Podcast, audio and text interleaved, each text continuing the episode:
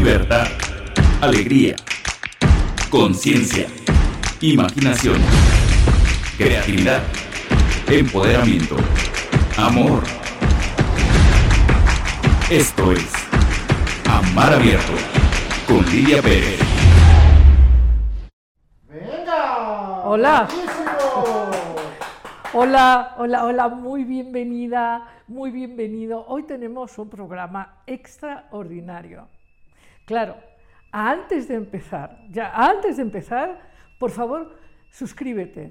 Ya sabes, pon like en Facebook si es que estás en Facebook o pon suscribirte en YouTube y pon like en Instagram. Desde donde nos estés viendo necesitamos tu apoyo, porque queremos que esta comunidad sea magnífica, grande, poderosa y se sostenga con mucha abundancia. Entonces, suscríbete por favor. Y ya entrando en materia y en esta hermosa bienvenida, te quiero hablar de un arte, un arte maravilloso en el que eres un artista principal y en el, para el que tú tienes todos los recursos, inagotables recursos. Pero antes te querría contar una historia, una pregunta, y quiero que me contestes en tus comentarios. Si tú tuvieras una fuente de abundancia, una fuente extraordinaria, donde pudieras obtener billetes de cualquier denominación, plata, oro, cobre, lo que se te antojase, diamantes, esmeraldas, zafiros, lo que tú quisieras, y que nunca se agotara, ¿a ti te gustaría? Tú contéstame, haz comentarios y dime si eso te parece interesante o no. Porque te voy a contar un secreto a la vista. Fíjate que e, en esta experiencia de la vida los grandes misterios están a la vista. Y es que esa fuente de riqueza tú ya la tienes. Es una fuente extraordinaria, es una fuente que te mantiene vivo, te mantiene viva, te mantiene sano. Y es eh, una energía inagotable que, misteriosamente te mantiene vinculada, vinculado a todo lo que es, a toda la naturaleza, la naturaleza que conoces conscientemente, pero también a estos otros planos que intuyes, estos planos misteriosos del mundo de lo inconsciente, del mundo de lo desconocido. Esta fuente inagotable se llama respiración.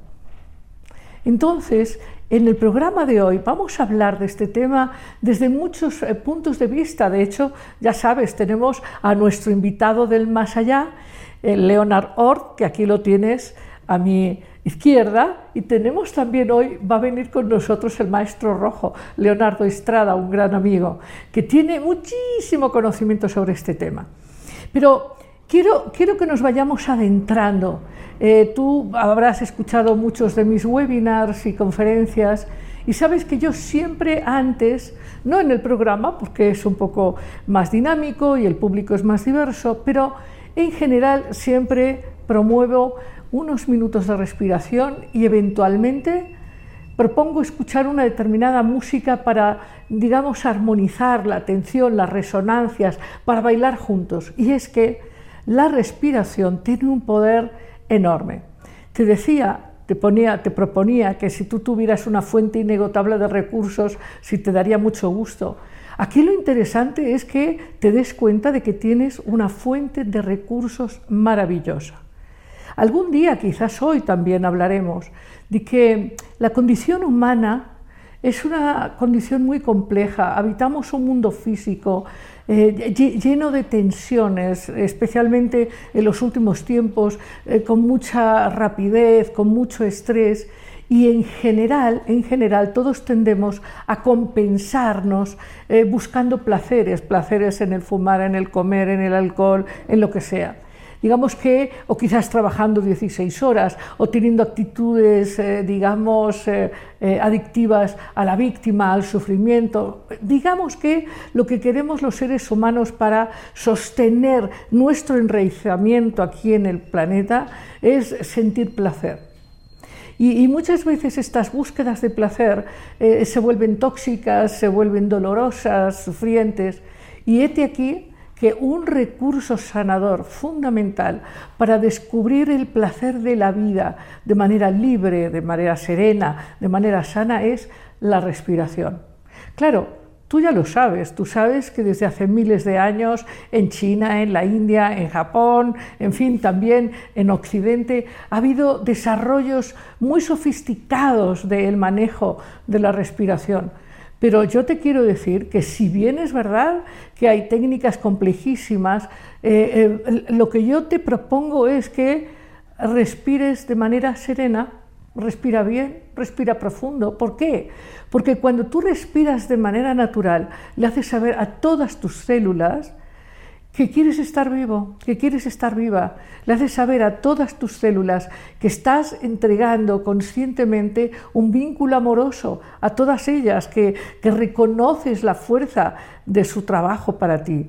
Entonces, eh, así como el oxígeno y como, el respirar te mantiene misteriosamente eh, en, unión, en comunión con toda la vida universal, también te mantiene en una conexión profunda con todos tus órganos, con todos tus sistemas, con todas tus células. Así que es un misterio importantísimo el de respirar, pero no es complejo, es muy sencillo, es simplemente sentarte y respirar. Aquí el asunto es que lo hagas de manera consciente. Respirar, darte cuenta de que lo estás haciendo, de que estás inundando de oxígeno a todo tu cuerpo y que estás en esta eh, inspiración consciente y en esta expiración consciente, estás mandando muchísima intención positiva a todo tu ser. Porque no solamente es que alimentas tu ser biológico, tu ser físico, sino que alimentas tu ser vital, eh, pránico, tu ser emocional, incluso tu mente. Eh, tú te darás cuenta, lo iremos desarrollando, que no puedes, no puedes eh, respirar y discutir. No, no puedes discutir. Ahora mismo, tener, si yo ahora respiro, ya no me importa que suene un teléfono, que vamos ahí a parar este, la alarma, que es una alarma que está puesta ahí. Pero entonces el asunto es que, respirar no, te nutre solamente físicamente, te nutre emocionalmente, te nutre mentalmente y también espiritualmente. Así que respirar es un arte que te hace millonaria, te hace millonario y está claramente a tu alcance. E, el único paso que hay que dar es detener la prisa tomar un minuto, inspirar, bien y profundo, y ya. Y saber claramente que te estás conectando con todo tu cuerpo, con toda tu psique, que te estás conectando con tu propia conciencia, y, esta es una herramienta verdaderamente extraordinaria. No, no, no, se trata de que esta noche te conviertas en un yogi o mucho más, en un fakir. No, no, no. Quizás, por supuesto, a lo mejor te interesa y entonces desarrollas y quieres desarrollar alguna técnica en específico, pero, pero mi propuesta es que pares el ritmo eh, afiebrado, el ritmo en el estrés y respires bien y profundo. Y vas a ver que no importa en qué situación estás, si acabas de tener un percance automovilístico o estás en la cola irritable de, un súper o de un cine, eh, en cualquier momento en donde el estrés y la irritabilidad te está llegando, respira bien y profundo y esboza una sonrisa y verás que hay un misterio ahí que te reconecta con la belleza del vivir sin ansiedad, eh, sin demasiada demanda. Entonces, pues de eso se trata nuestra propuesta de hoy. Se trata de que te apropies no solo de esta riqueza enorme de conexión con el universo, con lo conocido, con lo desconocido, sino que vayas integrando tu verdadera naturaleza, que vayas integrando tu conciencia. Eso es lo que hacemos cuando inspiramos bien y profundo. Cuando inspiramos bien y profundo, nos vamos integrando y vamos siendo cada vez más conscientes, cada vez más poderosos, cada vez más claros, cada vez más expandidos. Y es sencillo, es sencillo, no es complicado, es simplemente respirar bien y profundo, de manera consciente, de manera voluntaria. Y bueno, vamos a hablar de esto y de mucho más, eh, porque la respiración, claro que puede producir estados alterados de conciencia, claro que puede limpiar toxinas del pasado, claro que la respiración puede hacer cosas muy extraordinarias. Eh, vamos a hablar de la técnica de renacimiento de Leonard Orr, hablaremos de la respiración holotrópica, hablaremos de muchísimas experiencias que han sido parteaguas de momentos evolutivos para la humanidad. Es decir, que estos procesos de la conciencia expandida han tenido mucho que ver con quienes en Occidente, no solamente en estas viejas tradiciones orientales, sino quienes en Occidente han apostado como Wilhelm Reich, como Leonard Orr, como, en fin, Sondra Roy, como muchos que sí, eh, bueno, ¿Qué, decir del creador de la respiración holotrópica? Entonces, vamos a hablar de todo esto con Leonardo Estrada. Vais a disfrutar muchísimo esta entrevista, pero antes, mientras lo estamos esperando, vamos a poner la cortinilla de eh, conversando abiertamente y mientras esto sucede, por favor, toma el tiempo para suscribirte. Nos interesa que por favor te suscribas y piques la campanita para que te lleguen todas las eh, novedades que vamos a crear y estamos creando para ti. Que en Facebook pongas like, o sea, pongas like, perdón, y que en Instagram también pongas eh, pues likes danos muchos likes, eh, pon muchos comentarios, participa muy activamente y en un instante estaremos aquí con Leonardo Estrada. Muy bien, estamos aquí ya, lo prometido es deuda y las deudas se pagan. Aquí estamos con el maestro Leonardo Estrada. Él es un maestro muy querido porque ha enseñado a muchas generaciones eh, de alumnos y de discípulos a respirar bien y a respirar profundo y mucho más. Y bueno, además compartimos una gran afición por el estudio del misterio de los seres celestes y muchas cosas, pero te quiero decir que eh, el maestro Leonardo Estrada eh, ha trabajado mucho en, en la conciencia de respiración, de hecho forma parte de una red internacional, una fundación que está dedicada justamente al desarrollo de la conciencia de la respiración y a otras muchas eh, instituciones, pero prefiero, Leonardo, que empieces a contarnos, a ya ves que tenemos aquí a Leonard Orr, es nuestro invitado del más allá, y luego me dirás qué es lo que más te, te gusta, eh, te, admiras de Leonard, pero antes de eso hablemos, hablemos de respiración, hablemos del impacto de la respiración, de las tradiciones de la India, de cómo ha sido transmitido en Occidente. ¿Tú respiras bien? No. ¿No? nos reíamos con que si preguntáramos, ¿tú respiras bien? Diríamos, no, no respiramos bien. No, porque este,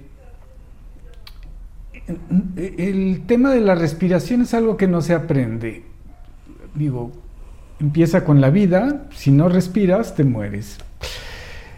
Eh, Leonardo decía, aquel que diga que la respiración no es importante, que deje de respirar cinco minutos. Exacto. Se tapa la nariz y la boca, ¿no? Y si no, la mayoría de las personas en un periodo de cinco o seis minutos hay daño cerebral y vámonos de este plano, ¿no? Bueno, de hecho, sería muy interesante recordar sí se está escuchando bien, ¿verdad? Su voz y todo. Ese, sí sería interesante recordar cómo es que en los hospitales cuando por fallas eh, operativas este, hay, falta de eh, oxígeno, oxigenación, los daños son tremendos, tremendos. Y claro, y cuando hacíamos la broma, yo hacía la broma al inicio de este encuentro, hacíamos la broma de, bueno, si tuvieras una fuente inagotable de riqueza, no la despreciarías, y lo hacemos con la respiración. Lo que pasa es que la respiración tiene, primero, la respiración es la única función automática que puede ser voluntaria. Y por eso es una vía de acceso a las funciones involuntarias. O sea que muchos yogis usan la respiración como herramienta para modificar funciones involuntarias. claro, el sistema circulatorio, muchos elementos. Ahora, hay un problema cuando tú dices respira bien. porque prácticamente todos tenemos bloqueada la respiración. Con la primera señal de vida donde respiramos y ahí donde levantamos el horóscopo de la persona, ese evento es de una intensidad emocional tan grande que se bloquea la respiración. Y por eso la mayoría de, la de, las personas respiran menos de lo que pudieran. Porque si respiran más, si tienen más energía, no solo vas a estar más saludable, vas a tener más vitalidad, vas a sentir más intensamente tus alegrías. También el dolor. Pero también el dolor. Y ahí la mayor parte de las personas deciden que es mejor respirar más poquito. Y llevársela. Y llevársela planito. planito. Y entonces van a sentir menos felicidad, menos alegría, pero también menos dramas, menos conflicto. Menos intensidad. Menos intensidad. Y, fíjate que en, esta vida acelerada de ir corriendo de aquí para allá, de aquí para allá, eh, hemos desarrollado también por vanidad esta respiración torácica y nada diafragmática y, ventral. Eso es mucho más en, las mujeres, ¿no? que no se vea la pancita, entonces respiro arriba, nada más. Y dejo una parte de los pulmones sin funcionar.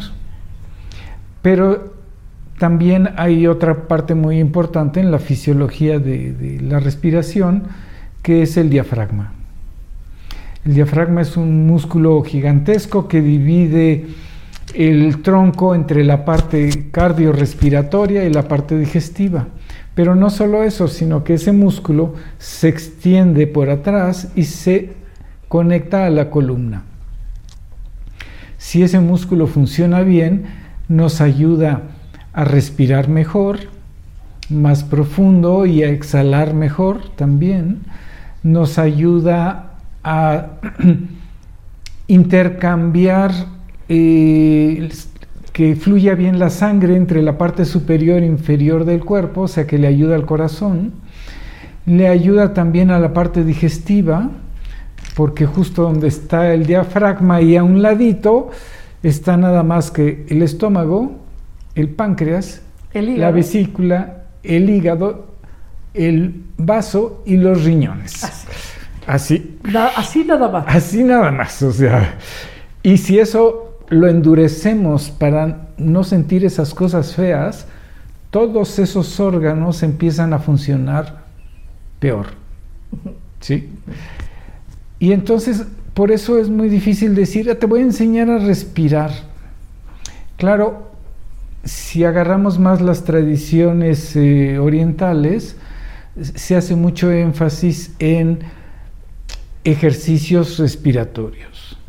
Pero si agarramos la visión, por ejemplo, de Wilhelm Reich, habla de liberar la respiración, igual que eh, Leonard Orr también hablaba de liberar la respiración.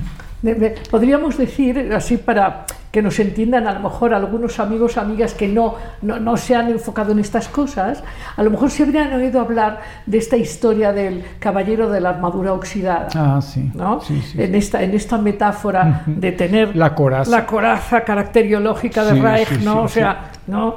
Entonces, eh, no ver bien, eh, no, respirar bien, no hablar bien, no, sentir bien, no nada bien. Vas bloqueando todas las áreas de tu vida. Entonces, eh, bueno, claro. Y otra forma de, entonces de aprender a respirar no solo es que te enseñe unos ejercicios de respiración, sino es, por ejemplo, recibir masaje profundo para aflojar los músculos que están así tensos, tensos, sosteniendo la respiración. Bueno, y, la activación de las suprarrenales, que es tan importante, ¿no? Sí, sí, sí. Y luego, una cosa muy interesante es que la parte de nuestro cerebro que controla la respiración está justo a la parte del cerebro que controla las emociones. La amígdala.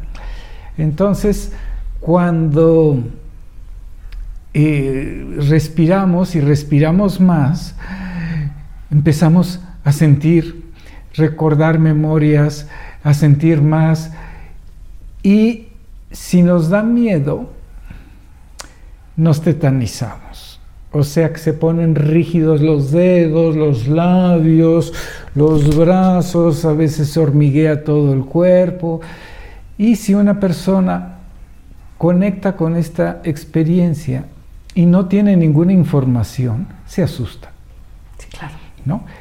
Sí. Yo recuerdan algunos alumnos míos de trabajos con respiración holotrópica que más de uno, ¿verdad? Sí. Se asustó muchísimo. No, socorro, socorro. Claro, ese, por eso ese tipo de ejercicios hay que hacerlos siempre acompañados con un buen profesional. Exactamente, con Sí. alguien que sepa y que sepa también. Mi papá usaba un término muy. Por cierto, tenemos que hablar de tu papá. Sí, claro. Sí. El doctor Rafael Estrada Villa. Él, acuñó un término que dice, se le subió los alermógenos, o sea, los gérmenes de la alarma.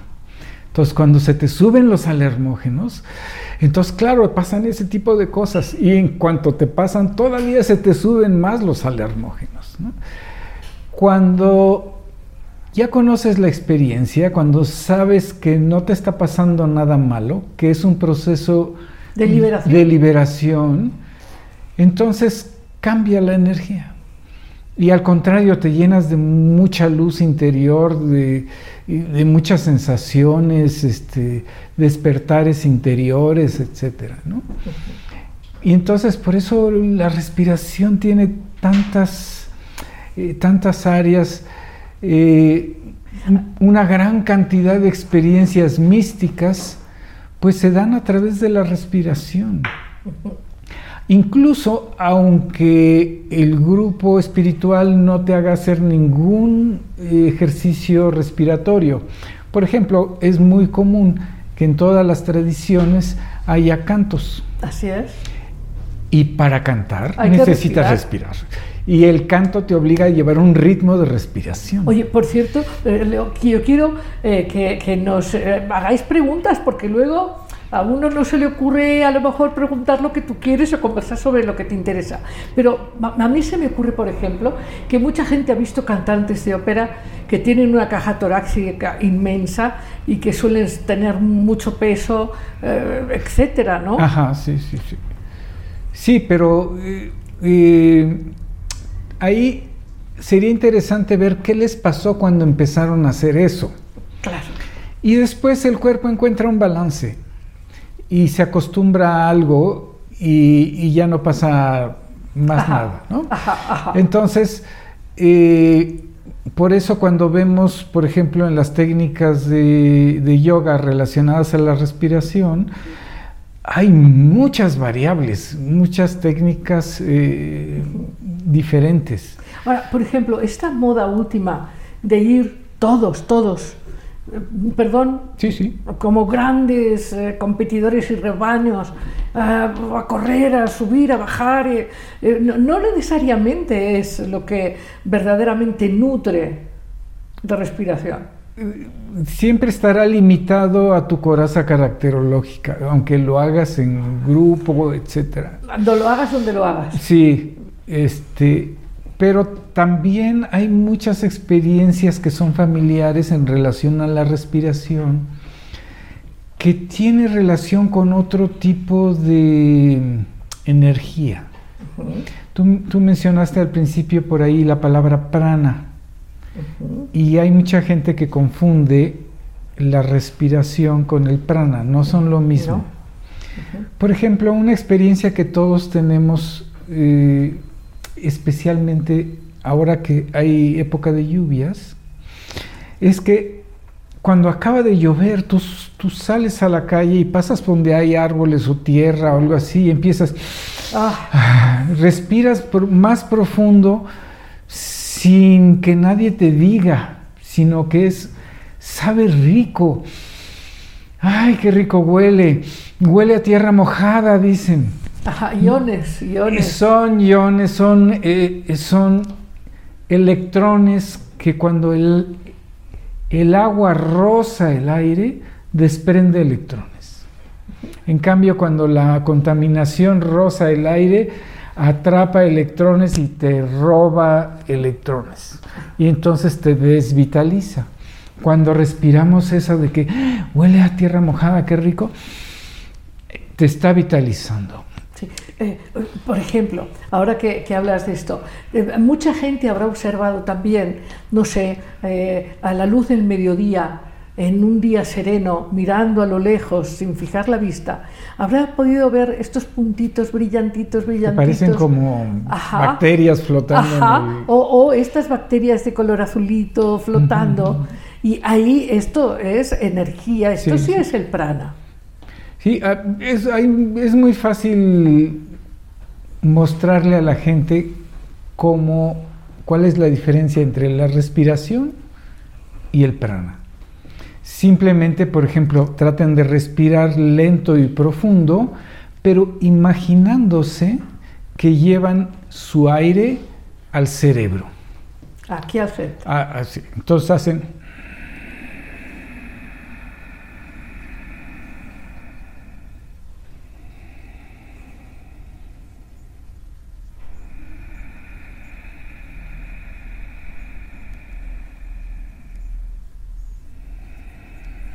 Y se van a dar cuenta que se siente algo acá. Yo les aseguro que el 100% del aire que respiraron se fue a los pulmones. Y eso que sintieron en el cerebro Es, es el prana. prano, es la energía vital. Y entonces ha- hay un concepto que hablamos de que alguien está tiene su vitalidad alta. O alguien que está desvitalizado, decimos que entonces le falta energía. Cuando alguien tiene la vitalidad alta, ¿qué es eso de vitalidad? Simplemente es que tiene un montón de electrones de los que capturamos a través de la respiración, entra por las fosas nasales y al rozar los nervios olfatorios, ¡pum! se mete directamente al cerebro y al sistema nervioso. Entonces, un sistema lleno de electrones, ah, que la gente se ve co- con vida, le vibran los ojos, este, tiene interés por las cosas, por la vida. Alguien que está desvitalizado no tiene ganas de hacer nada. Entonces, eso, mírenlo en su, en su vida diaria. Basta a veces que si están muy cansados, un regaderazo, ni siquiera se tienen que poner jabón. El, el chorro del agua. Eh, la- eh, al rozar el, el agua de la regadera con el aire, desprende electrones y sube nuestra vitalidad. Ahora, eh, alguien puede decir, bueno, bueno, pero esto es cosa de gente rara como ustedes. No, cualquiera que- que se bañe lo puede experimentar.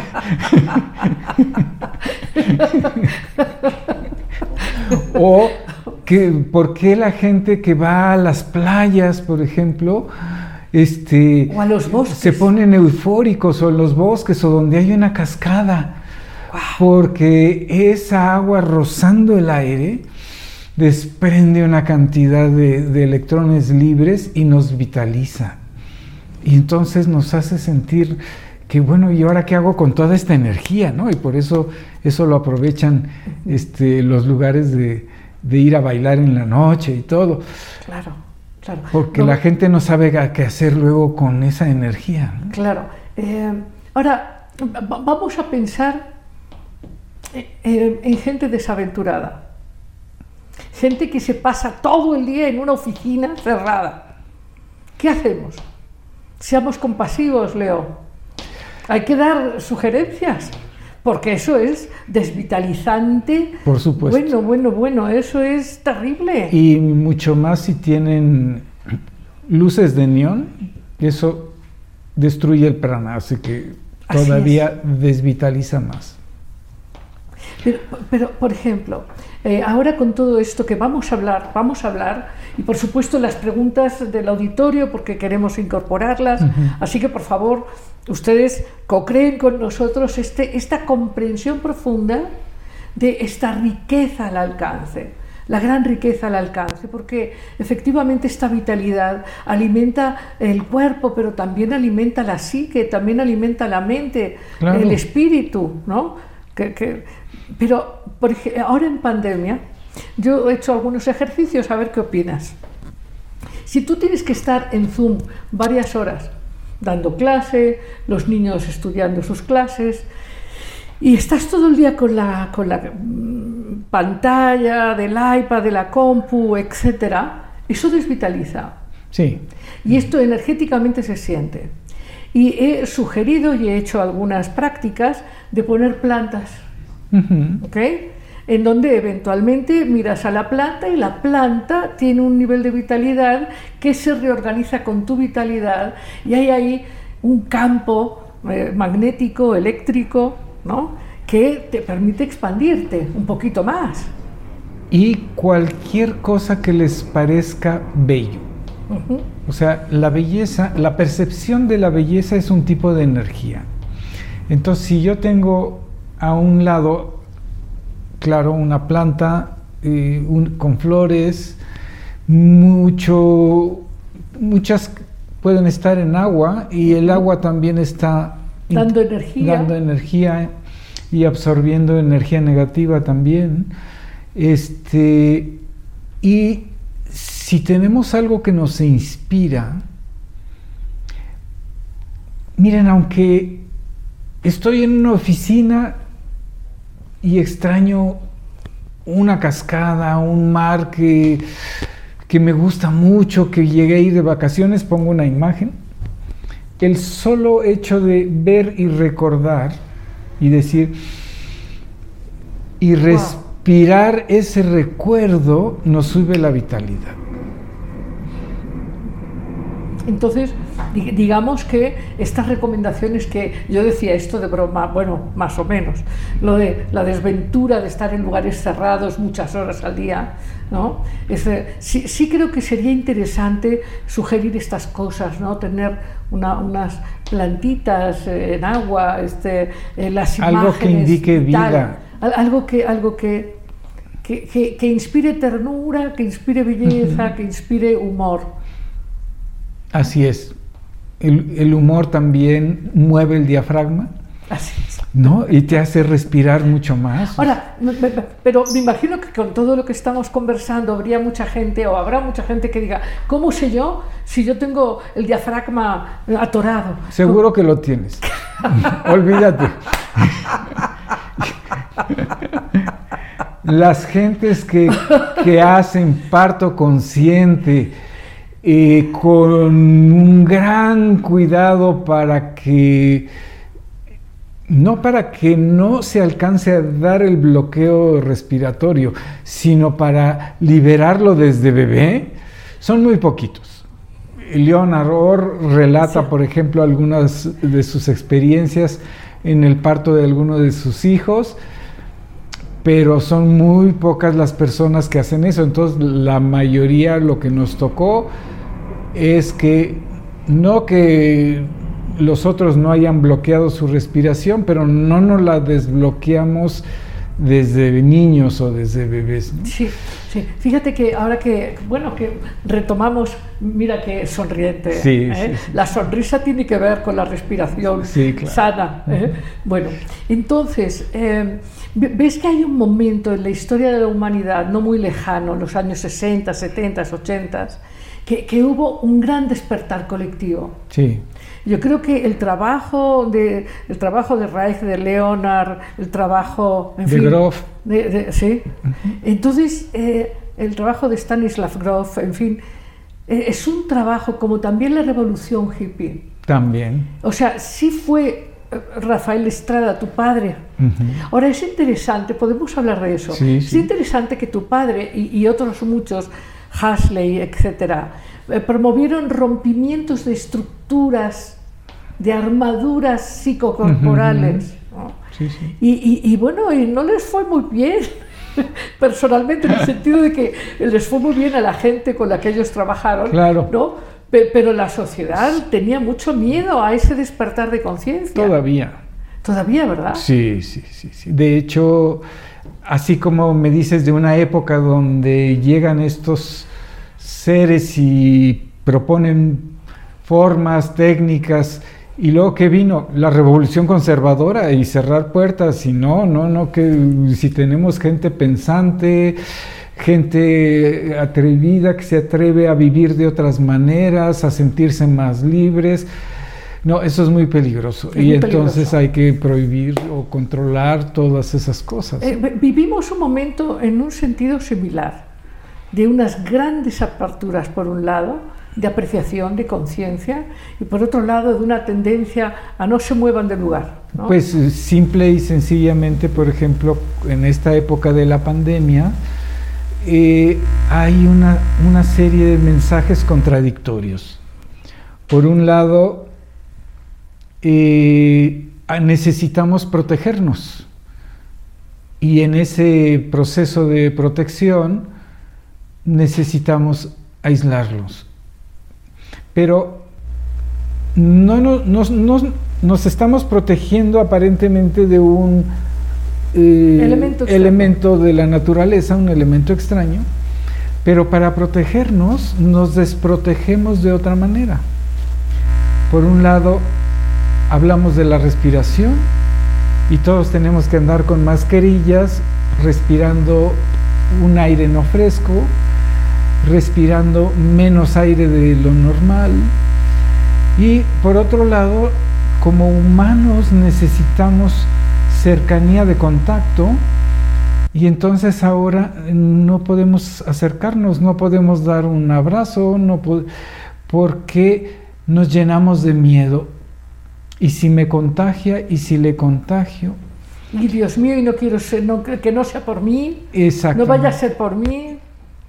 Entonces, por un lado, logro la protección frente al virus, pero por otro lado, disminuyo la calidad de mi vida. Esperemos que ya sea por poco tiempo, Leo. Esperemos que sí.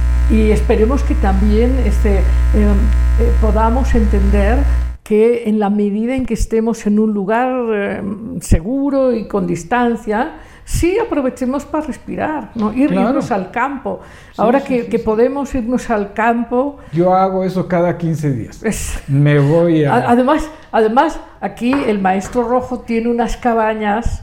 En las faldas del Iztaccíhuatl. en las faldas del Iztaccíhuatl, ¿eh? Abajo de la mujer dormida, ¿verdad? Así es. Ahí sí que el aire es wow. Entonces yo llego ahí, ahí estoy en el, eh, prácticamente en el bosque, no tengo problema de multitudes, este, y el aire ay, fantástico. Es fantástico, sí.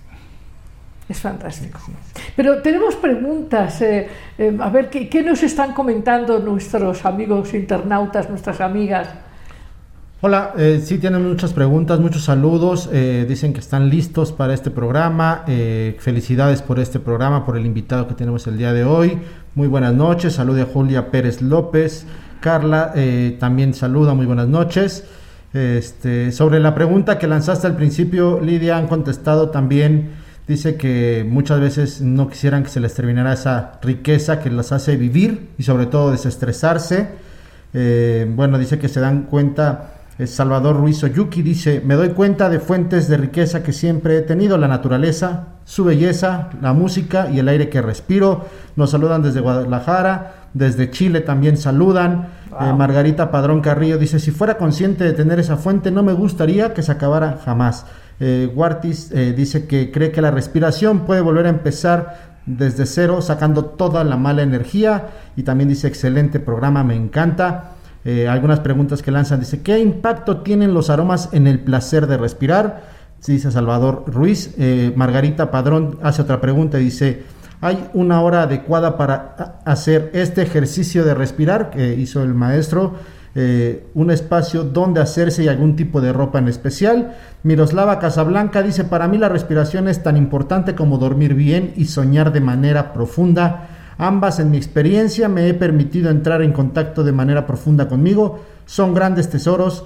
No quiero perder, que no quiero perder nunca. Me doy cuenta que si los pierdo cuando entro en una prisa que me desconecto de todo. Elia Tapia felicita por el tema y la imaginación, dice que la imaginación de la belleza la vitaliza. Citlali Cortés lanza una pregunta, dice, ¿cómo se relaciona este desconocimiento de la respiración con las enfermedades como el asma? Angélica Hernández dice, respirar es una acción vital, nadie puede dejar de hacerlo, pero es importante saberlo hacer y sobre todo disfrutarla. Clarisa Portal dice, ¿cómo aprender a respirar mejor? Margarita Padrón también hace algunas preguntas. ¿Qué es el miedo? ¿Tiene algún origen? Eh, y bueno, esas son algunas de las preguntas que... Ah, Roxana dice, el silbar es un buen trabajo para el diafragma. Mi madre fue cantante lírica, profesora de impostación eh, de la voz y decía que le ayudaba muchísimo. Son algunos de los comentarios que nos están dejando los Bueno, amigos. nos vamos a acordar muy bien de todas estas preguntas, pero antes de, de pasar a las respuestas, por favor, suscríbanse y pongan likes, pongan muchos likes, muchos likes. Y les quiero pedir, ya sé que ustedes se han suscrito, pero ustedes hagan que 10 personas se suscriban. El que les vende la tortilla, la fruta, el taxista, porque les van a hacer un gran bien. A todos, a todos eh, eh, nos van a hacer un gran bien y a ellos también. Ya sé que ustedes se han suscrito y nos han puesto muchos likes, queremos más likes, pero sí, hagan que 10 personas, cada uno de ustedes haga que 10 personas se suscriba a YouTube, que ponga eh, la campanita y que pongan muchos likes en Instagram, en Facebook. Y, y yo me acuerdo de muchas de las preguntas que nos han hecho. Por ejemplo, la influencia de los aromas. Los aromas te abren la respiración. Bueno, depende qué aroma, ¿no? A ver, Eh, exacto. digo, Exacto. no, no les, no, no les voy a dar una receta, pero si tú hueles un aroma feo, sostienes la respiración y bloqueas. En cambio, cuando te llega uno, un aroma hermoso, ay, y hay algunos en especial, por ejemplo, si tú eh, respiras un poquito de eucalipto, ¡Wow! Ay, eso te abre más la respiración, pero en general se usa mucho, por ejemplo, cuando se recibe masaje con aceites y aromas, uno dice, wow, nunca me había sentido lleno de aromas, invadido de aromas y esto me da gusto respirar, ¿no? Es más, eh, yo creo que hay, hay, hay aceites que hasta en la planta de los pies hacen que ¡fum! Sí, sí, sí, sí. Eh, eh, tienen muchos poderes este, los, Sí. Los- Ahora, los oye, aceites. esto de, esto de silbar, Eh, todas las técnicas para producir sonidos, ya sea silbado o no, implica que vas aprendiendo a manejar tu, eh, tus órganos respiratorios, digamos. Claro. ¿no? la caja torácica, Sí. el diafragma. Entonces, si el sonido lo vas a sacar a través de la posición de la lengua nada más y, y los labios, o lo vas a sacar desde cuerdas vocales, y lo más importante es cuánto aire puedes lograr meter y cómo administras la salida del aire. Sí, hay, hay, hay, eh, un efecto que tú conoces bien y es este bardo, este, este eh, infinito abismo entre el, la- el final de la expiración y el inicio de la inspiración. Bueno, ahí hay, ahí hay una cosa muy interesante. La mayor parte de las personas no exhalen, no exhalan profundamente. Y en opinión de algunos maestros es porque tenemos miedo a morirnos. Asociamos la falta de aire con muerte. Y entonces mejor nos quedamos siempre con un poquito de aire aunque esté viciado. Oye, eh, ¿conoces el método Wim Hof? No, ¿No conoces ese método? No, no. hombre, pues eh, tenemos que, que- que- ver eso y para preguntarte, porque es este hombre que eh, introduce a las personas en hielo. ah, sí, sí, ahí sí, sí lo conozco. sí. Bueno, ¿y ¿qué piensas de eso? No, es, está perfectamente correcto, o sea, las respiraciones que él induce a, a las personas a hacer, aumenta tu calor corporal y si te mantienes haciendo ejercicio y respirando bien, no te va a pasar nada. Mm, Lo que pasa es cuando Eh, Lo que pasa es que hay, hay- hay un, hay un cierto punto en el Wim Hof que, que puede llevar a hiperventilación. Pero, eh, ¿cuál es el problema? No, no, nada, nada. yo- Eh, yo- o sea, el- a ver, ahí hay un problema mm, de publicidad, de publicidad del sistema médico, de la interpretación del sistema médico de lo que es una hiperventilación. Entonces, yo tengo la explicación del sistema médico donde te dicen que cambia el pH de la sangre y no sé qué, y por eso se van a contraer los músculos, y, y le tienen mucho miedo porque de ahí a lo mejor te da un paro cardíaco y te mueres. No es cierto.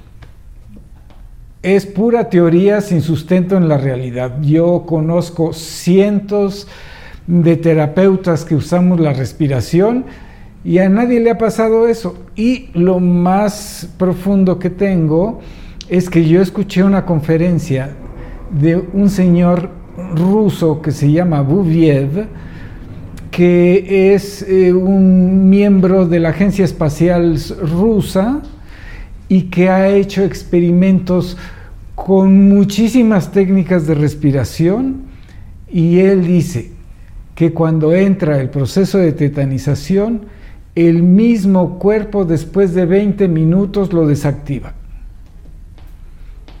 Entonces, el mayor problema de la tetanización es el miedo. Y si no te explican y si la persona, si te toca un, un médico que tiene miedo a eso, pues te va a meter más miedo y te vas a tetanizar peor. Más pronto. Más pronto, sí. Sí. Ahora, nos preguntaban también acerca justamente del origen del miedo Ajá. y cómo efectivamente eh, eh, el miedo está asociado al bloqueo diafragmático. Sí, sí, sí, sí, y sí. a parar la respiración. Eh. Y a esto de no sentir y, y- y estar bloqueados, anestesiados, ¿no? Eh, para no sentir. Sí, sí, sí, sí, sí. Sí, el, el miedo es una de las eh, emociones eh, básicas que en su origen es una emoción de autoprotección. Es algo que te permite reaccionar frente a, frente a un peligro y tener una reacción de, de huida, de protección, y te hace crear todas estas reacciones de huida que son el sudor, separan los pelos, separan los intestinos, La rigidez este, muscular. y la adrenalina para córrele, protégete, ¿no? Pero tenemos miedos crónicos. Eh, cuando eras niña te dijeron que va a venir el coco y te va a comer. Y tú ya creciste y, y todas las noches tienes miedo porque algo terrible va a aparecer. ¿Tienes evidencia de algo? No. Simplemente estás cultivando una emoción infantil, Esta emoción. eh, ¿eh? una información incompleta o incorrecta y está ahí dándote Y, y miedo. esas, y esas, esas imágenes y esas creencias y, eh, autolimitantes, sobre todo estas, estas creencias en yo no soy suficiente, eh, es difícil vivir, el mundo me amenaza, todas esas creencias. Te, te lo pongo a nivel de las creencias religiosas, que de nuestra herencia judio-cristiana, que es el temor de Dios. Qué cosa tan- Entonces, este, y un amigo judío alguna que vez. todo lo ve. Y está este el gran chismoso que, que- que- que está ahí juzgando todo Ajá. para ver a quién castiga, ¿no? Entonces, pues así no se puede vivir una vida tan a, tan a gusto y tan alegre, Porque, ¿y qué tal si hago las cosas de la manera diferente que él quiere o que yo diría que ella quiere, pero bueno. Exacto, que la diosa quiere. Sí. Este, entonces, ¿qué me va a hacer? ¿Cómo me va a castigar? Y ese ser que pretendemos adorar y que es tan maravilloso y fantástico, eh, construyó un lugar para torturarnos para siempre. Oye, el infierno. Eh, pues, ¿qué tendrá en su cabeza? Necesita terapia, ¿no? O sea, que... Pues, o sea, porque eh, ¿qué papá conocen que lo que piense que quiero tener hijos? Y pero eh, ya que voy a crear nuevos hijos, les voy a hacer un lugar de tortura, les voy a poner unas reglas que sea difícil de, cumplir. De cumplir y voy a poner un lugar de tortura para castigarlos, ¿no? Dirían, ese, ese necesita terapia. hablando de corazas caracteriológicas, ¿cómo han sido instrumentadas? Cómo han sido instrumentadas por todos los sistemas de creencias. Sí, Es terrible, es terrible. o sea, yo creo, y vamos a hablar de respiración y vamos a hablar de este bloqueo. Este bloqueo lo he hablado muchas veces en muchos cursos, en muchas... Es decir, e, esta vergüenza de la propia sexualidad. ¡Qué lío tan horrible! Sí, sí, sí. Eh, donde hay vergüenza por ser un ser biológico por tener actividad en el chakra básico y el segundo. Cuando eso abre la creatividad, la libertad, la expansión, no solamente de la creación biológica, de la creación espiritual. Y además es sumamente contradictorio con la, con la vida, porque muéstrenme al líder místico y religioso que quieran. Empezó con el sexo. Nació de un acto sexual. Y si ustedes dicen que la divinidad está en contra de eso, porque eso es fuchi, y entonces, ¿por qué se le ocurrió esa forma y no otra? Sí. ¿No? Sí, hablábamos antes de, entrar en directo que eh, conviene entender y explorar las vías del placer que, que, nutren eh, eh, esta vida con, cierto gozo, ¿no? Y la importancia de poder alcanzar el gozo sin entrar en adicción. Y a eso la respiración ayuda mucho. Entrar en gozo, entrar en gozo, en el gozo de vivir, el gozo de estar conectado. Pero el tema de las adicciones es interesante. Sí, sí, pero se puede explicar. Yo, sí, es interesante porque yo, eh, como lo concibo, es que la, eh, somos seres espirituales, no somos solo seres de carne y hueso, somos seres de alma, de espíritu, somos seres de misterio, somos seres de divinidad y de luz, somos, somos seres de luz. Entonces, para arraigarnos en esta experiencia física... Tu cuerpo es la forma de la luz más densa. Así es. Pero es luz. Es luz. Sí. Ajá. Pero entonces, para arraigarnos aquí al mundo físico, tenemos un cableado. Tenemos unos cuantos cableados, ¿no? sí, sí, ¿Eh? El sistema, los sistemas de chakras, en fin, que podemos hablarlo, quizás otro día, hoy no nos va a dar tiempo, pero eh, el, el sistema del placer, cuando los seres son muy sensibles, eh, y para no vivir anestesiados, buscan intensidad. Y ahí hay elementos que, han abierto eh, niveles de conciencia, pero cuando se vuelve adicto, eh, eso se vuelve contraproducente. A, eso me refiero en, función de las adicciones. Ajá. ¿Qué es la, cómo se ha definido una adicción? Es como un acto repetitivo, ¿no? Pero, eh, digamos, yo alguna vez decía a algunas personas, por ejemplo, eh, a lo mejor yo tengo una adicción al contacto físico, ¿no? Y entonces que si yo hago esto, cinco minutos diarios ya, se cumplió mi... No. No. No, eso no eh, funciona. Cuando hay adicción no hay, no hay satisfacción. La adicción es cuando encontramos una manera que neutraliza nuestra angustia por un momento. Pero es una manera que se acaba. Así es. Por ejemplo, a lo mejor tengo eh, lo que se llama gula, ¿no? O sea, adicción a la comida. ¿Por qué se hace adicción a la comida? Dice, ay, los sabores. No, no. Lo que pasa es que cuando comes, ese músculo que se llama estómago, que es un músculo bien grandote, empieza a moverse y cada vez que un músculo entra en actividad, utiliza siete veces más sangre. ¿Y qué pasa cuando acabas de comer?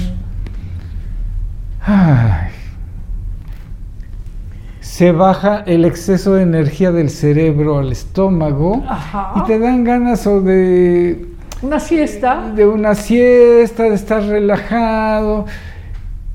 Pero si tu angustia es muy grande, ya que pasó la digestión, vuelves a conectar con la angustia. Y, entonces ya sabes que tu manera de aplacarla es otra vez, come de nuevo. Igual con la sexualidad, con cualquier con lo que sea, con, lo, que, sea. Cualquier, cualquier sistema anestésico. Está, es, un, es un sistema anestésico. El alcohol, la comida, el trabajo, eh, el sexo, eh, el, el, el sufrimiento es una adicción el victimismo es otra adicción. El intelectualismo. Es otra, es otra adicción. todo. sí, hay muchísimas, muchísimas formas. Y eso mientras no podemos reconocer cuál es nuestro principio de angustia y no lo podemos encarar, pues vamos a necesitar algo así. Claro, ahora, a partir de todo lo que hemos hablado, decimos que estar encarnados en este sistema vital y, sobre todo en este modo social en el que estamos experimentándonos y experimentando el mundo, en esta prisa, en todas estas demandas del sistema social, familiar, etc. Queremos, queremos cumplir todo y de todas maneras, y etc. Y entonces elegimos calmar esto calmar esta, esta, ansiedad, esta, esta angustia de no lograrlo, de no ser suficiente. Y entonces hacemos eso. Pero la propuesta es que si uno aprende a respirar conscientemente, hay, hay, una manera de reconectar la vida desde otro lugar, reconectar la vida sin miedo. En India se dice que hay un tipo de respiración para cada tipo de conciencia. Entonces, podemos tener una respiración de angustia, de enojo, ¿no? De paz.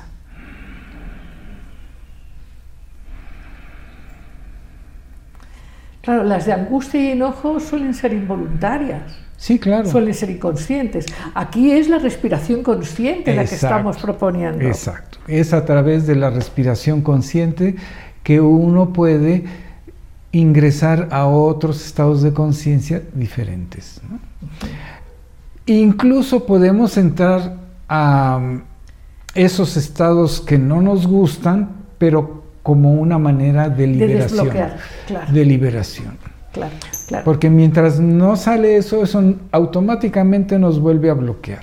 Ok, bueno, eh, el tiempo se, ha hecho brevísimo, pero eh, estas propuestas, es que tenemos que hablar muchísimo del fenómeno de los partos naturales, los partos por cesárea, el principio de la vida, el principio de la conexión con la respiración. Hay mucho que Hay muchísimo que, que, Por ejemplo, este hombre, Leonardo Orr, ¿cómo empezó con todo este tema?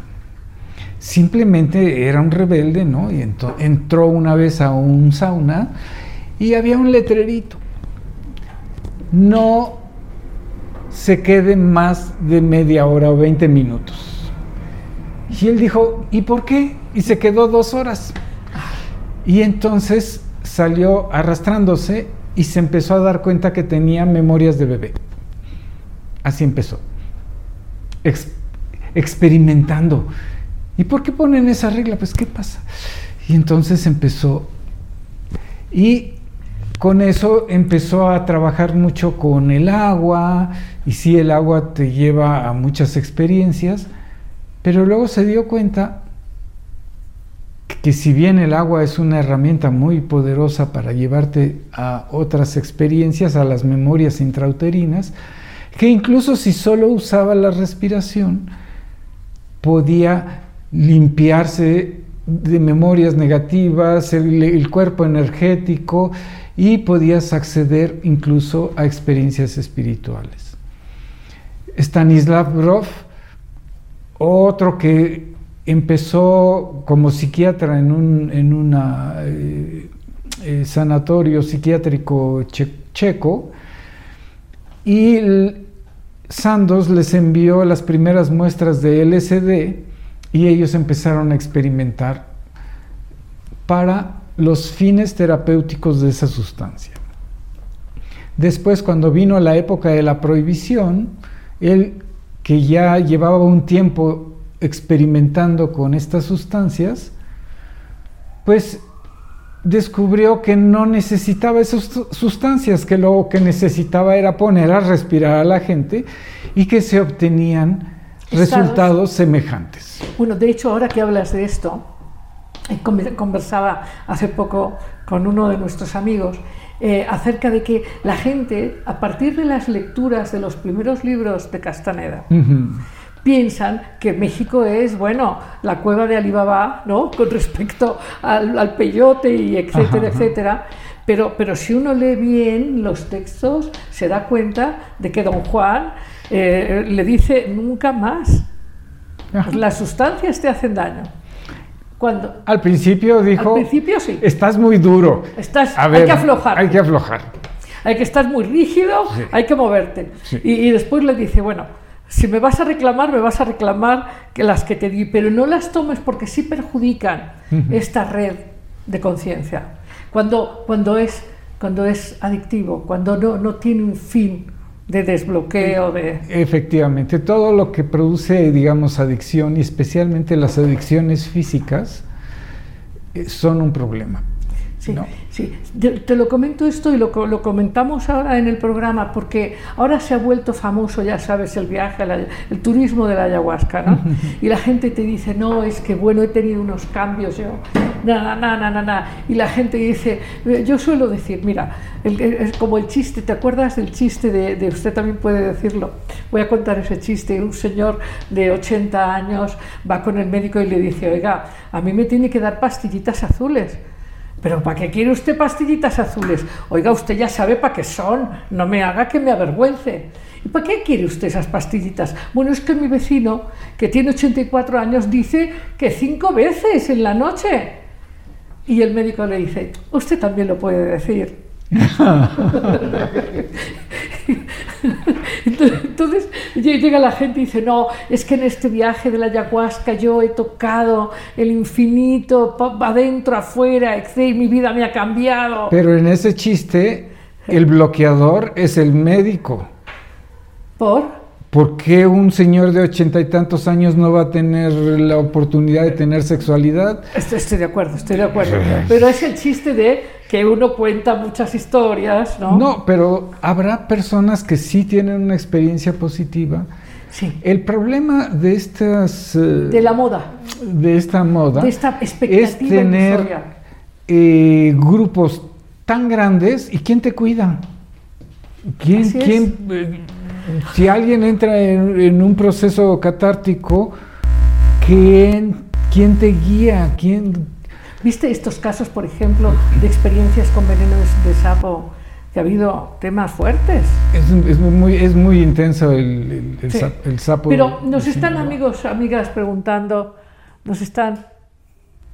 Pues sí, siguen felicitando el tema, el programa, sobre todo eh, hacen algunas otras preguntas, por ejemplo, eh, Sánchez María Teresa dice, ¿cómo aprender a respirar mejor? Felicidades por el invitado y por el tema. ¿Cómo aprovechar el mayor potencial de la respiración? Es una de las preguntas que hacen. Roxana Estrada dice, ¿cómo contribuye una buena respiración en la sexualidad? Santiago Guzmán comenta, la respiración ayuda a controlar todo nuestro cuerpo y las tensiones del mismo. Y Verónica Díaz Villa dice, excelente tema, felicidades por este programa. Muchas gracias. Suscríbanse, por favor, suscríbanse a YouTube, pongan likes y ayuden, hagan que esta red crezca. Pídele a 10 personas que conozcan, no tienen ni que ser familia, taxista, peluquero, ¿no? Para que hay que hacer crecer la red, Leonardo. Claro. Eh, esa es una forma de respiración del programa. Sí, sí, sí. Los likes, las suscripciones. Bueno, pero entonces vamos contestando esas preguntas. Respirar bien. Dice María Teresa, está bien, todo lo que decís es muy bonito, pero ¿cómo respiramos mejor? Bueno, in- intenta hacer ejercicios de llenar lo más que puedas tu- tus pulmones. Y luego soltarlo despacio.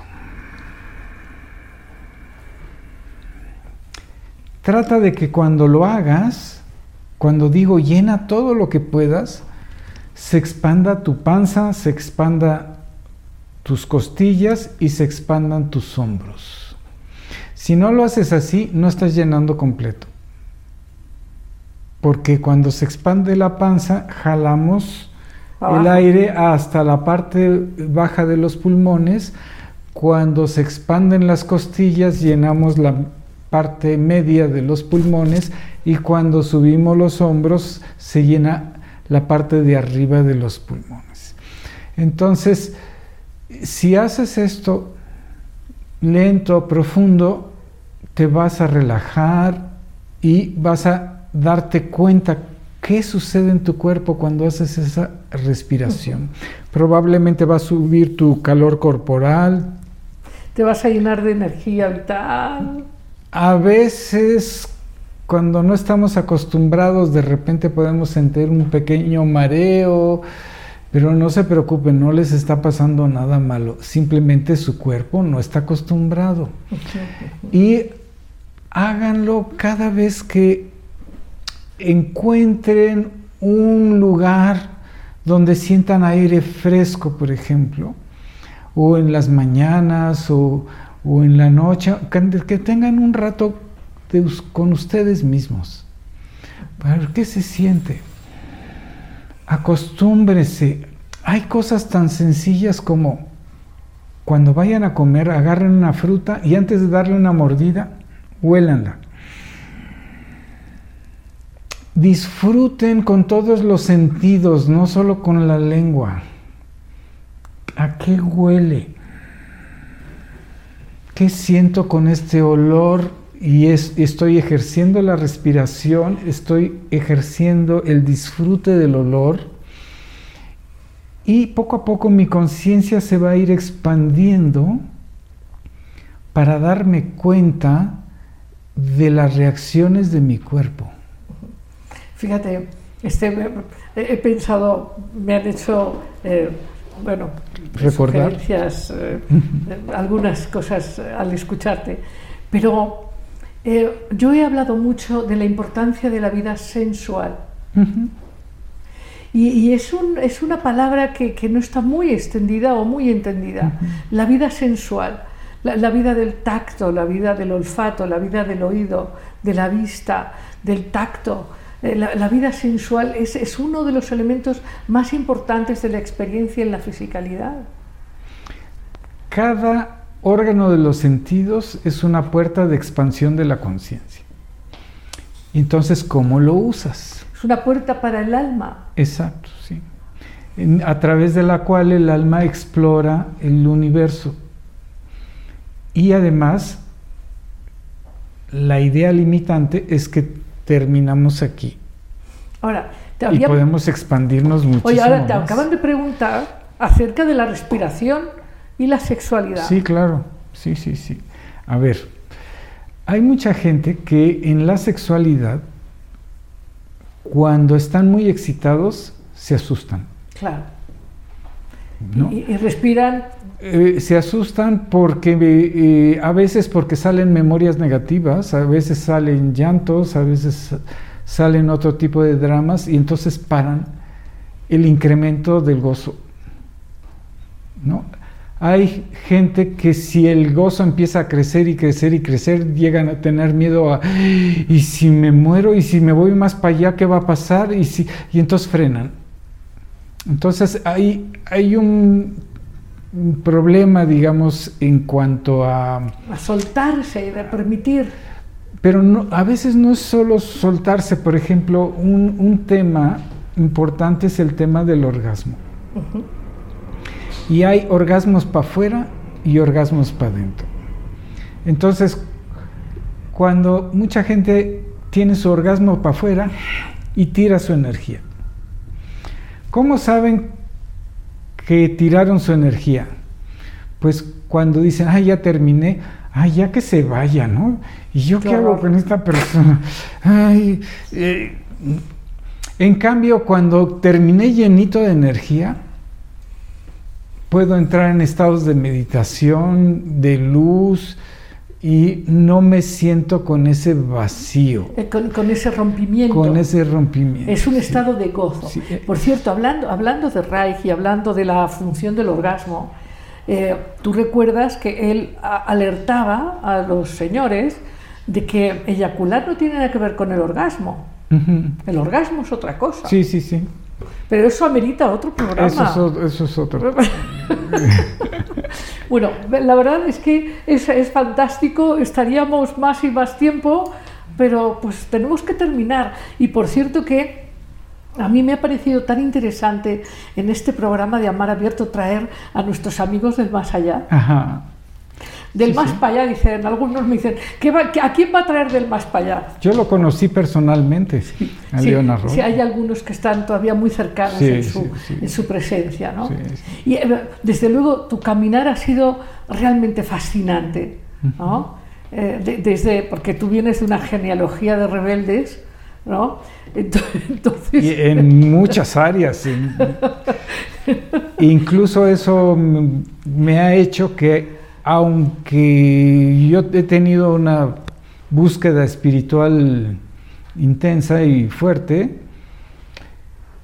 pero siempre he sido rebelde. Ajá, sí.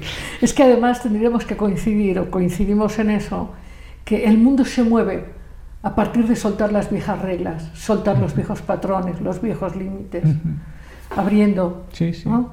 inspirando y exhalando, inspirando. Muchas exhalando. veces la, ese término que usan, tradición, sí, la tradición está interesante porque nos da eh, el paquete de cosas que, le di- que les dio efecto o buen efecto a aquellos de aquella época. Así es, Pero no necesariamente son lo único, así es. eh, ni es la única forma y hay más formas y a veces cuando se te impone una sola forma deja de ser efectiva. Eh, hay que hacer mapas nuevos, Sí, don Leo. sí, sí, sí. Muchas gracias.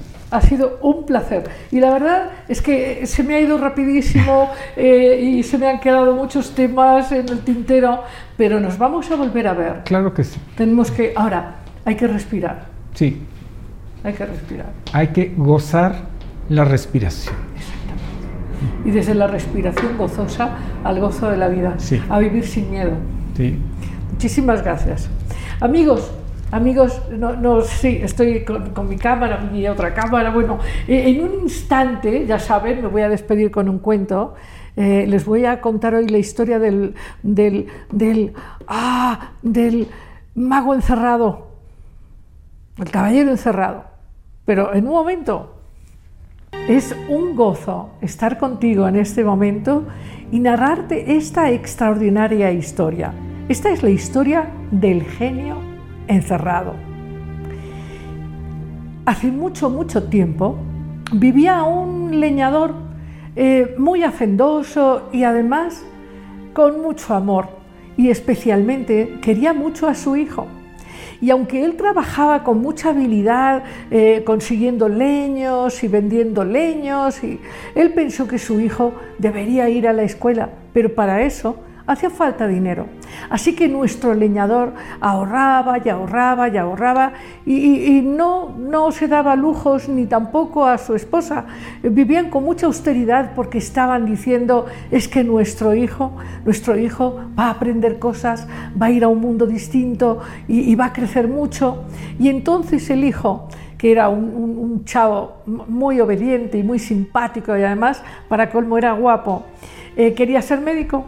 Así que, eh, pasado un tiempo, cuando reunieron dinero, lograron que el hijo se fuera a la ciudad más importante cercana y él empezó a estudiar en lo que nosotros llamaríamos hoy una universidad, en aquel tiempo eh, se llamaban de otra manera, pero como un gran colegio.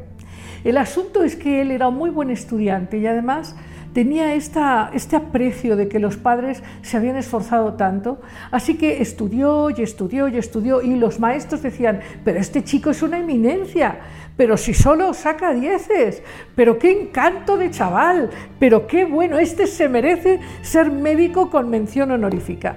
Y todo muy bien, pero ¿qué queréis que pasó? Se le acabó el dinero y entonces ya no pudo seguir y le faltaban apenas un par de años. Bueno, pero él tenía muy buen ánimo, algo tenía este chico, tenía una confianza interior, algo tenía. Y se volvió entonces a trabajar con su padre en asuntos de la leña. Su padre se quedó muy triste, hijo, perdónanos, no pudimos más. Y él decía, no os preocupéis, padre, las cosas por algo han de ser, por algo han de ser. Y entonces, eh, de- recién llegado, se fue con su padre a cortar leña, pero, pero claro, el padre le dijo, oye, pero yo nada más tengo un hacha, si me quieres ayudar, vamos a pedirle un hacha a nuestro vecino. Y el vecino les prestó un hacha y se fueron los dos al bosque a cortar leña. Y el padre le decía, pero tú te vas a cansar mucho, hombre, tú ya no estás hecho ya para estas cosas. En fin, quédate aquí descansando. Y entonces eh, eh, el padre se fue a seguir cortando leña, mientras el chavo sí descansó un rato, pero se puso a merodear y se encontró con un árbol, un árbol grandísimo, un árbol pues mucho más grande que esta mesa. Cinco personas no, no rodeaban lo ancho de este hermoso roble, una cosa, bueno, parecía un monumento milenario. El asunto es que él empezó a escuchar una voz que decía, sácame de aquí, sácame de aquí. Y entonces este rodeaba, rodeaba las raíces del árbol para ver de dónde salía esa voz y, empezó a sacar ramas y hojas hasta que vio una botella y adentro de la botella algo que se movía, algo que se movía. Sácame de aquí, sácame de aquí. Y entonces él, pues, pues bueno, dijo, bueno, te saco. Entonces tomó la botella, sacó el tapón y fum, fum, fum, fum, fue saliendo una cosa, fue saliendo un ser que se iba eh, engrandeciendo, amplificando, hasta que tomó casi, casi, pues como la mitad de la altura del árbol. En fin, y entonces le dijo, yo soy el genio, soy un genio muy especial, soy el genio Mercurius. ¡Ah! Genio, qué sorpresa, qué cosa tan extraordinaria, un don me habéis de dar. Pues no, porque prometí cuando me encerraron en la botella que al que me sacara le iba a cortar el cuello. ¡Oh! Y entonces el chico que era bien inteligente le dijo, tú eres muy presumido, yo no creo, no creo para nada que tú tengas la capacidad ni de meterte ni de nada en la botella. Y entonces el genio, presuntuoso, algunos genios lo son, pues eh, se fue encogiendo, encogiendo, encogiendo y se metió en la botella, a lo cual el chavo rápidamente le puso un tapón. Y entonces el genio dijo, sácame de aquí, sácame de aquí. Y el chico le dijo, ¿y para qué te voy a sacar si me vas a cortar el cuello? ¿Cómo te parece que te voy a volver a sacar de la botella con esas amenazas? Está bien. No, no. Te concedo, te concedo que sí me salvaste una vez y ahora si me sacas, yo te voy a dar un don que te va a hacer rico para siempre. Pero ¿cómo puedo creer en ti? La verdad sí, la verdad ya la primera vez ya pasó. Ahora sácame y te prometo que te voy a dar un gran don. Entonces el chico dijo, bueno, pues, pues a ver, ¿no? Y, y entonces salió el genio y el genio le dio un trapito muy especial. Le dijo, mira, este trapito por este lado cura cualquier herida y por este otro convierte cualquier hierro en plata, plata maciza. Y entonces el chavo eh, rascó un poco al árbol, sacándole una pequeña herida al árbol, y le pasó el trapito y, y el árbol quedó perfecto. Y entonces dijo, bueno, pues, pues está bien, pues muchas gracias. Muy bien, id, id feliz, genio. Yo también me iré feliz con este precioso trapito. El caso es que el chico este, se reencontró con el padre en el bosque y el padre le dijo, oye, pero ya descansaste un rato, vamos a seguir trabajando. Y entonces el chico le dijo, no, padre, volvamos a la casa, volvamos a la casa, porque además esta, esta hacha, eh, eh, estuvo jugando con el hacha y, y con el árbol, está ya mellada hombre, pero, pero nos la prestó el vecino, pero la vamos a tener que pagar. Y el chavo le dijo, no te preocupes, padre, mientras tú mm, llegas a la casa, yo voy a ir con el herrero y yo resolveré este problema. Pero ¿qué creéis? que nuestro joven y guapo estudiante no se fue con el herrero, sino con el platero, porque le dio con el trapito al mazo de hierro mellado y se volvió plata maciza. Y entonces fue con el, con el platero y, le dijo, te vendo esto. Y el platero le dijo, oye, pero esto, yo no tengo los 400 escudos que esto vale, tengo nada más 300. Y le dijo, no te preocupes, dame los 300, luego me das los 100. Y se fue a la casa y le dijo al padre, oye, ¿cuánto crees que el vecino querrá por, por el hacha que nos prestó? Y el padre dijo, mira, no hay ni que preguntarle, yo ya sé lo que quiere. Él quiere dos escudos. Y entonces le dijo, está bien padre, dale cuatro escudos y colorín colorado.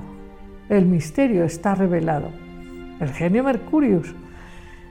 Hasta la próxima semana, en punto de las 8 el jueves. No faltes. Libertad, alegría, conciencia, imaginación, creatividad, empoderamiento amor. Esto fue Amar Abierto con Lidia Pérez.